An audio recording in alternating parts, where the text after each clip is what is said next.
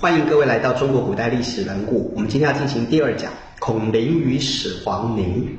孔林与始皇陵，我今天要介绍什么呢？我要介绍的是两个重要的人物留下来的遗产，一个是孔子，一个是秦始皇。孔林是什么？我们现在做个简单介绍。这个介绍非常简单，因为我们等一下简单介绍完毕之后，会告诉各位我们的重点到底是什么。孔林又叫做至圣林。它是孔子家族的墓地群。注意啊，在中国，中国是一个有文化的国家，在这个国家里面，不同等级的人，他的坟墓是叫不一样的名字。一般人的墓叫做墓，天子的墓就不叫做墓了。天子的墓叫做什么呢？天子的墓叫做陵。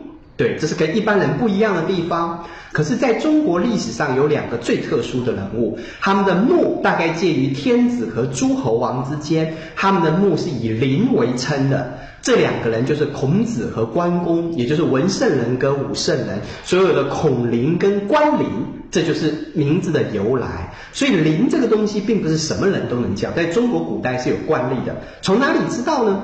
哎，明初有一个很重要的军事人物叫做张作霖。张作霖过世之后，当时他的儿子张学良就很希望把他父亲的墓地取名叫做元帅陵。那你就知道取这个名字是希望达到什么样的目标了。好，我们讲到这里了，接下来继续看孔子家族的墓地群，当然位于山东省曲阜县，它是中国目前我们所知规模最大。持续年代最长、保存最完整的家族墓葬群。注意啊，在中国只有一家能称为天下第一家，那就是孔家。在人类历史上，从来没有一个家族能够绵延如此长久。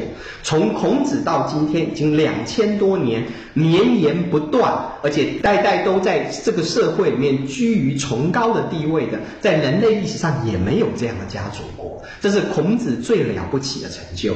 所以，在中国，不是什么人都能叫成天下第一家，只有孔子能叫天下第一。家严格说来，按传统的说法，中国其实只有两家半。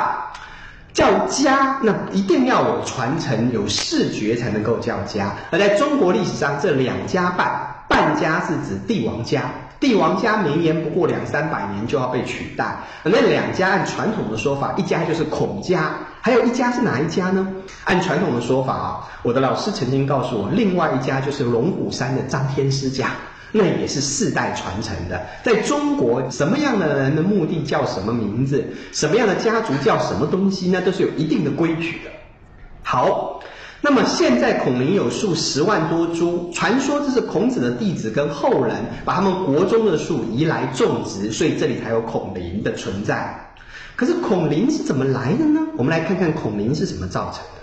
孔子一开始死的时候，并不是就有今天规模这么庞大的墓地跟这么庞大的园林。孔子在鲁哀公十六年过世，按传统说法，注意看史书说，弟子们把他葬在鲁城北泗上。泗上是什么意思呢？泗上是指泗水的北边，水北叫做上，当然不可能是在水的上面了，一定在水的北边。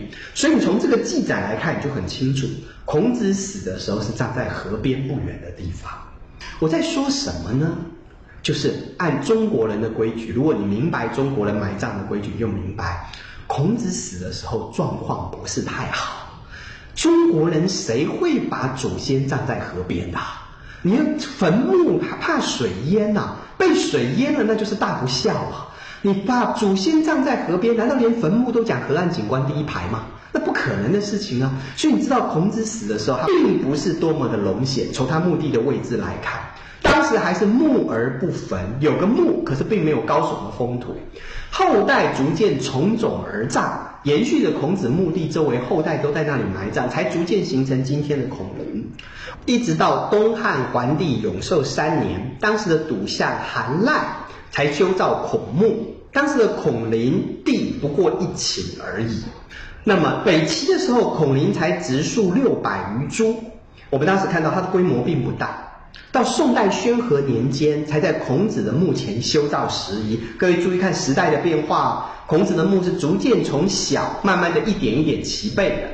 到元代文宗的时候才开始修了陵墙，构筑陵门；到明代洪武十年的时候才扩增到今天三千亩的规模；到清代雍正的时候才大修孔陵。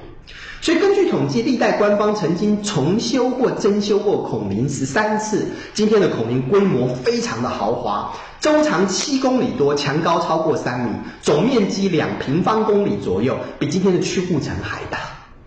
老师，你介绍这些孔林历代的知识，到底想要告诉我们什么呢？我要告诉你们的第东西其实很简单。孔子一开始死的时候状况不太好。跟今天我们所中奉两千余年至圣先师，跟今天所谓孔林、孔府、孔庙三孔的盛况完全是两回事。它是一步一步这样逐渐形成的，越到后世越是隆显。你们各位先有这个印象，这是一个伏笔。后面我们会拿另外一个人的陵墓来作为比较，各位注意看。我们要跟谁的陵墓作为比较呢？就是目前各位看到的始皇陵。哎，我们进入我们的主题人物秦始皇了。始皇陵是怎么回事呢？接下来跟各位介绍几个数字，各位注意看。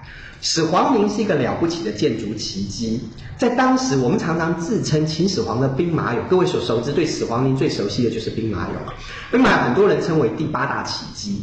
我天去找了第八大奇迹是怎么来的，后来我知道是因为一九七八年的时候，当时的希哈克是巴黎市长，后来做法国总统的席哈特来参观秦朝兵马俑的时候，称赞他做世界第八大奇迹，所以后来所有的中国人都说这是世界第八大奇迹了。不过世界第八大奇迹到底有多少呢？我特地把第目前我们自称的第八大奇迹，很多地方找出来，从网络上、从书上搜寻这些第八大奇迹，我发现每个国家几乎都有世界第八大奇迹。各位看到这张列表里面，在中国万里长城跟秦兵马俑都称作第八大奇迹，而且在下面连美国，各位看最后一行，连 Michael Jordan 的球技也被称为第八大奇迹。所以各位知道这第八大奇迹，你们做个参考就好了。我们不需要第八八大，可是我们来判断，我们从认识来看，它够不够资格构成一个建筑奇迹？我们先从高度来看，我给各位做一个简单的表列，在我原本的讲纲里面，其实这是有照片的，不过因为版权问题，我们只能用绘图来代表了。秦始皇陵今天的残高，各位看到这个数字啊，是五十一公尺多。那么它原高多少呢？按照文献的记载，它原高应该有一百一十六公尺。一百一十六公尺的高度，比今天台北市高一百公尺的美丽华摩天轮还要高。各位可以想象，一百一十六公尺是多高的一个高度？如果以古迹来比的话，埃及的大金字塔是一百四十六点五公尺，比秦始皇的一您的原高一百一十六公尺稍微再高一点。好，高度比不上大金字塔，可是我们的面积是远胜过它的。各位看看，秦始皇的面积有多大呢？今天我们可以考证出的秦始皇陵的陵寝一共分成三个部分，中间是封土堆，也就是一般所谓的陵墓的部分。其实，在封土堆外面还有所谓的内层跟外层，也就是陵园的部分。目前我们看得出来。秦始皇陵的封土光现存的面积大概是十二万平方公尺左右，已经比埃及王的胡夫王大金字塔，也就是才五万两千多公尺的大金字塔还要大得多，还要大两倍多。它原来的封土面积更惊人，有二十七万公尺多，比大金字塔还要多五倍。而它的内层，我们今天来看，大概有七十八万公尺左右，比我们今天知道七十五万平方米的。北京紫禁城还要大，它的内层就比今天北京的紫禁城还要宏伟，而它的外层的面积大概是两百一十二万平方公尺，比我们的台湾大学一百一十三万校总区的平方公尺还要大两倍。我用这些具体可见的数东西给各位做比较，就是让知道秦始皇陵的工程有多么的宏伟。